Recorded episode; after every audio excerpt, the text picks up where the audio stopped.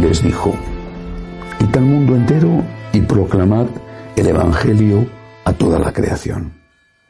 El que crea y sea bautizado se salvará. El que no crea será condenado. A los que crean les acompañarán esos signos. Echarán demonios en mi nombre, hablarán lenguas nuevas, cogerán serpientes en sus manos y si beben un veneno mortal no les hará daño. Impondrán las manos a los enfermos y quedarán sanos. Después de hablarles, el Señor Jesús fue llevado al cielo y se sentó a la derecha de Dios. Ellos se fueron a predicar por todas partes y el Señor cooperaba confirmando la palabra con las señales que los acompañaban. Palabra del Señor. Gloria a ti, Señor Jesús. Celebramos hoy la solemnidad de la ascensión del Señor a los cielos. Lo primero es recordar la magnífica noticia, la mejor noticia, y es que el cielo existe.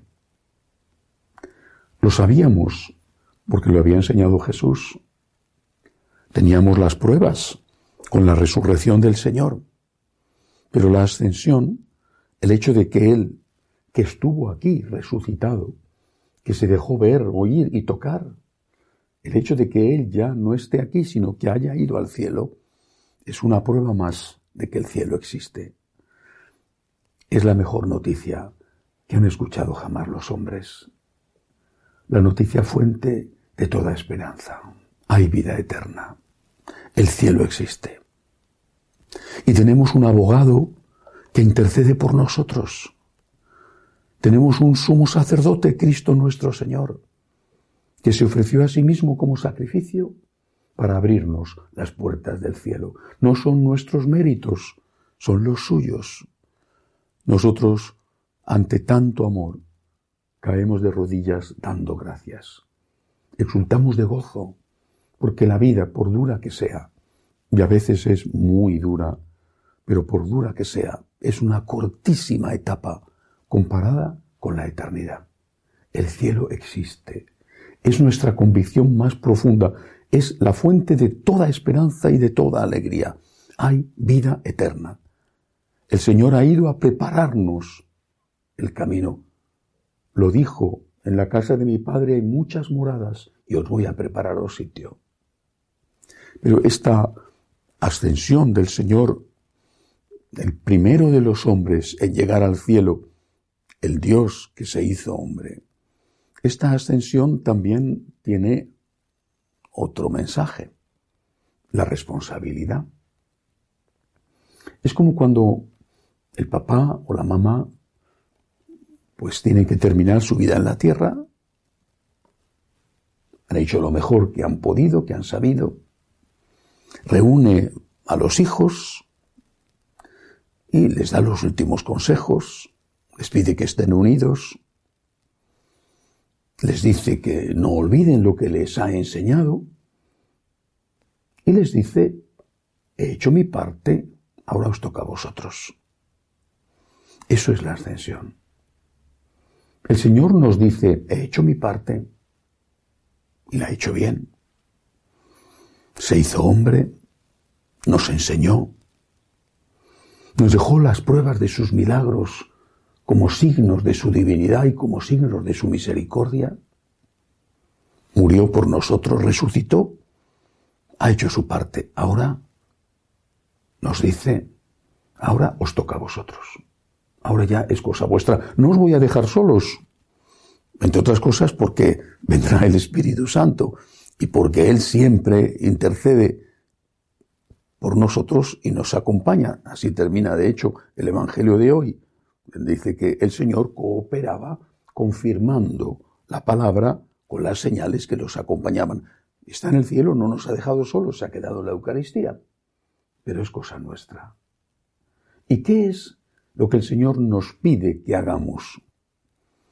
Seguramente podía haber pedido eh, muchas cosas, pero hay que leer con detalle esta parte del Evangelio, porque dice Jesús, Id al mundo entero. Primer mandamiento. Id al mundo entero. Eso para los judíos tenía un significado. San Pablo lo entendió muy bien. No podían quedarse encerrados dentro de los límites geográficos de Israel o dentro de los límites raciales del pueblo judío, el mundo entero. Santiago Apóstol, Santiago Cebedeo lo entendió también muy bien y llegó hasta el Finisterre, hasta el fin de la tierra, entonces conocida, para llevar la palabra de Dios. Y al mundo entero, a todos. ¿Pero para qué? Y añade, proclamad el Evangelio a toda la creación. Id y proclamad. Es decir, la primera tarea, el primer mandato que nos da el Señor, nos dice, ahora es cosa vuestra. Yo he hecho mi parte, os toca a vosotros. ¿Y qué tenéis que hacer? Evangelizar. Evangelizar. Digo que podía haber mandado otras cosas. No sé, cread hospitales, colegios, comedores sociales, residencias de ancianos, leproserías. Y no es que eso esté mal, por supuesto, y además la Iglesia lo ha hecho siempre, siempre desde el principio. Pero lo ha hecho como consecuencia, consecuencia inevitable, pero consecuencia de otra cosa. Id y evangelizar. La evangelización es la primera acción social, la primera, la más importante. Cuando yo era un muchacho, tenía dudas. Era muy joven todavía. Tenía dudas entre ser médico o ser sacerdote.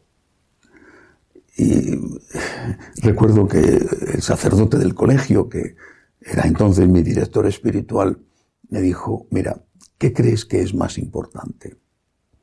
¿Curar a una persona de una enfermedad o evitar que esa persona enferme. Y yo le dije, evitar que enferme, claro. Pues esa es la labor del sacerdote, evitar que enferme, curar su alma, evitar que cometa pecados que le van a hacer daño en su cuerpo, en su alma, a él, a otros, y que pueden poner en riesgo su salvación eterna. Y me dijo, es mucho más importante enseñar a pescar que dar un pescado. Entendí, con todo el respeto que me merecen los médicos, a los que de verdad respeto y admiro, pero entendí que yo por lo menos tenía que ser sacerdote.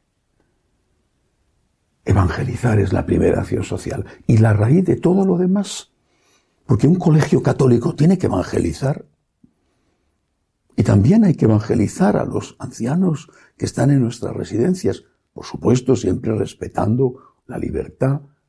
Evangelizar no significa imponer, ni obligar, ni chantajear, ni amenazar. Pero evangelizar significa proponer.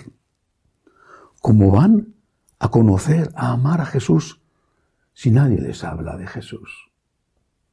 Por eso también es tan importante hoy en día los medios de comunicación social.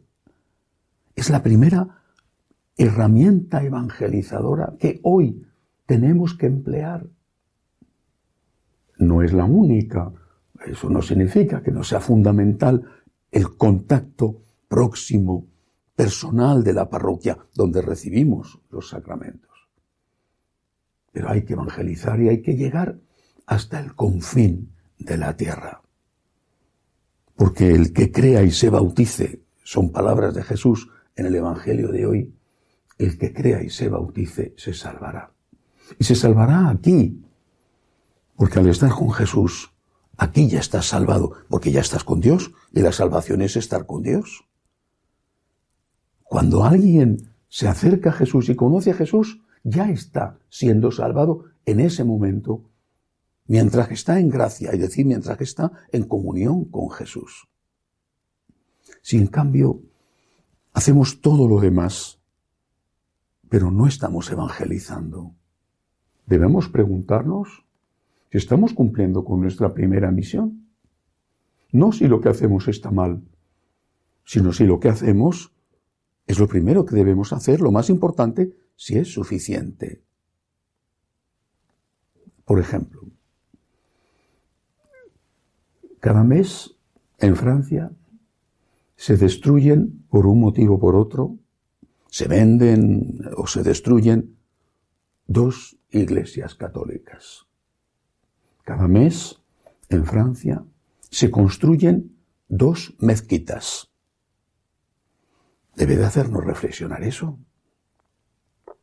En España, con motivo de este, esta epidemia terrible, esta tragedia, la Iglesia ha aumentado aún más sus servicios sociales, su generosidad, su cercanía a los que sufren, sin preguntar si eres católico o no, si vas a misa o no, da igual.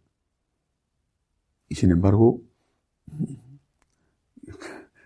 este año, quizá debido a la pandemia, pero es el año que menos bodas y menos bautizos ha habido. Repito, quizá debido a la pandemia también. En Italia, son tres casos y se pueden generalizar, en Italia, en el año que ha terminado, son el año en el que hay estadísticas, el año 2020, han perdido 400.000 personas en población. O sea, Italia tiene 400.000 personas menos que el año 19, datos del año 2020. 400.000, ¿por qué? Por la caída de la natalidad. No hay niños. Con todo lo que eso significa, ¿eh? De cara a todo, al futuro, a las pensiones, a todo. Es como si hubiera perdido, dicen los italianos, la población entera de una gran ciudad como Florencia. Estamos evangelizando. Es el mandato del Señor. Nos dijo, ahora os toca a vosotros, yo os voy a ayudar, pero ahora os toca a vosotros. Lo que os pido, en primer lugar, es que proclaméis el Evangelio, no que impongáis ni obliguéis. Jamás lo hicieron, por lo menos los primeros cristianos. No podían. Pero sí proclamaron y se jugaron la vida con ello. Y de ahí nació todo lo demás. Nació el servicio a los pobres desde el primer instante en la comunidad de Jerusalén. Y bien lo sabían en Roma aquellos que acudían al barrio de la Suburra a recibir la limosna que le llevaba San Lorenzo. De la evangelización surge todo lo demás. Del encuentro con Cristo surge la salvación en la tierra y en el cielo. Y esto no solamente es una responsabilidad de los sacerdotes, es una responsabilidad de cada uno en su entorno, en su trabajo, con sus amigos, en su familia. Seguramente, por desgracia, no vas a tener éxito en todos los casos, pero cuando te presentes ante Dios, tanto si eres laico como si eres sacerdote, el Señor te va a preguntar esto. ¿Qué has hecho del don de la fe que te di? ¿Qué has hecho del don de la fe que te transmitieron tus mayores? Podrás decir he fracasado, quizá, pero tendrás que decir lo he intentado, de verdad, lo he intentado. Evangelizar es nuestra obligación, sabiendo que nos espera el cielo, sabiendo que la mejor noticia que nos hayan podido dar ya nos la han dado. Hay vida eterna y tenemos que ayudar a los demás a que se encuentren con Cristo, para que sean felices en la tierra y para que sean felices para siempre con Él en el cielo. Que así sea.